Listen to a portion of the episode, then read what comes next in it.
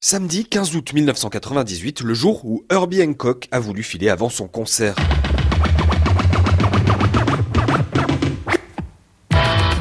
L'édition des 20 ans s'annonce de toute beauté dans le Gers. Jean-Louis Guillaumont, président fondateur de Jazzine Marciac et maire de la ville. Ce que nous n'avions pas prévu, ben, c'est que ce jour-là, euh, dire, le, le ciel s'est déchaîné. On a parlé, la presse a parlé d'orage tropical.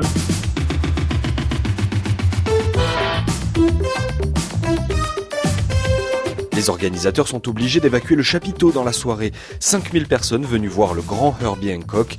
Pour l'heure, le public est trempé et le pianiste américain se fait bien du souci en coulisses. Et donc, il a patienté euh, un long moment, le temps que le premier orchestre s'exprime. Et puis, à un moment, donc, euh, son manager est venu me trouver en me disant Herbie Hancock regagne son véhicule et donc ne jouera pas ce soir. Ils nous disent de vous dire que je n'ai pas traîné pour rejoindre le dit véhicule et, et entamer, j'allais dire, un échange avec Herbie Hancock. Je vais passer sur les détails, mais j'ai réussi au terme d'un échange que je qualifierais de, de vif à le convaincre. Ceci est le premier exploit. Le deuxième, ce sera de le convaincre de faire le show comme si de rien n'était.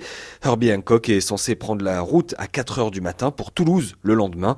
Et là, il est déjà minuit passé. Il est monté sur scène et en disant qu'il allait jouer une demi-heure, trois quarts d'heure dans le meilleur des cas, bordé de, de sifflets. Herbie Hancock s'assoit au piano, furieux. Il est redescendu de scène à 2h35.